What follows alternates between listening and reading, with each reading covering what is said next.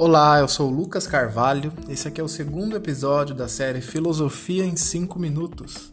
Hoje eu vou falar um pouquinho sobre a vida e a obra de um grande filósofo chamado Boécio, ou Boetius, né, do latim.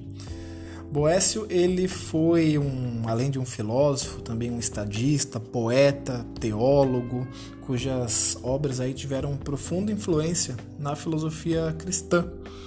Considerado aí por vezes como o último dos filósofos romanos e o primeiro dos escolásticos, né? A escolástica, o período de pensamento e de produção intelectual do cristianismo que veio após aí a patrística, então, Boécio ele foi é, um importante transmissor do pensamento grego para a tradição latina da filosofia medieval, tanto que ele traduziu inúmeras obras de Aristóteles é, para o latim, deixou muitos comentários sobre Aristóteles. E ele nasceu numa família importante romana, nasceu numa família é, importante, próxima ao, ao rei Ostrogodo, Teodorico, no qual mais tarde ele foi acusado de traição pelo mesmo, mas ele serviu o rei Teodorico e chegou inclusive a chefe de todos os serviços do governo e da corte. Que em 1523 ele foi acusado de traição.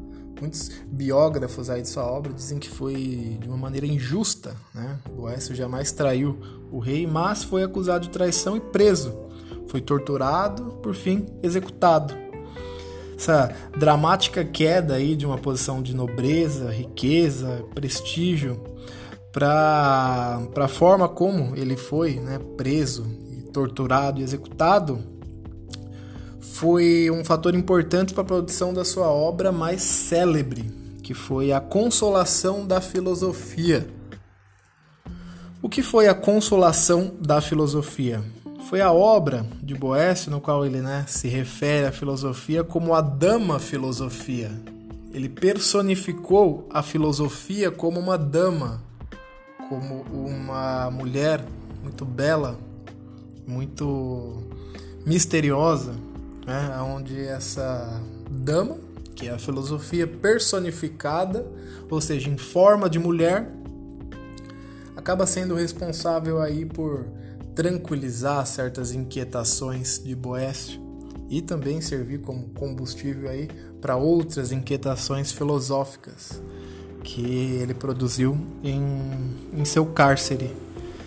Sua obra ela tem uma profunda perspectiva cristã, né, claramente influenciada pelo neoplatonismo. As obras de Boécio tiveram uma influência muito grande do, do neoplatonismo. Né?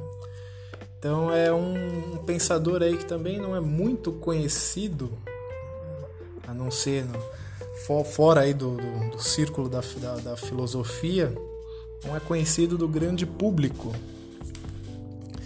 e que foi um importante pensador, teólogo e, e teve aí uma, uma importância muito grande na, no pensamento filosófico de seu tempo e também posterior.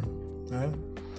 Ele, uma, uma curiosidade que o Papa Leão, o Papa Leão XIII, aprovou um culto a Boécio né? pela, pela Diocese de Pávia, guarda seus, seus restos mortais. Então, Boécio, aí, dada a sua profunda produção intelectual, é, também hoje é considerado um santo pela Igreja Católica, né? canonizado foi a sua, sua beatificação ocorreu em 1883, no dia 25 de dezembro.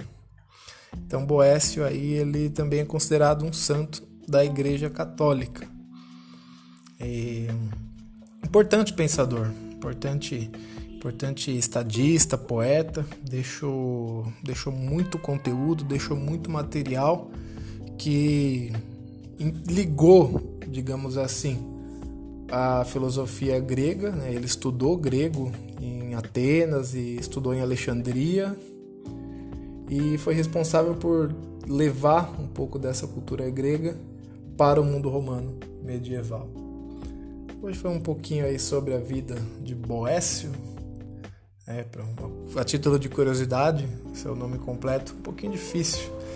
Anícios Manilus Torquatus Severinus Boetius, ou conhecido popularmente aí na, no, no circuito da filosofia simplesmente como Boécio.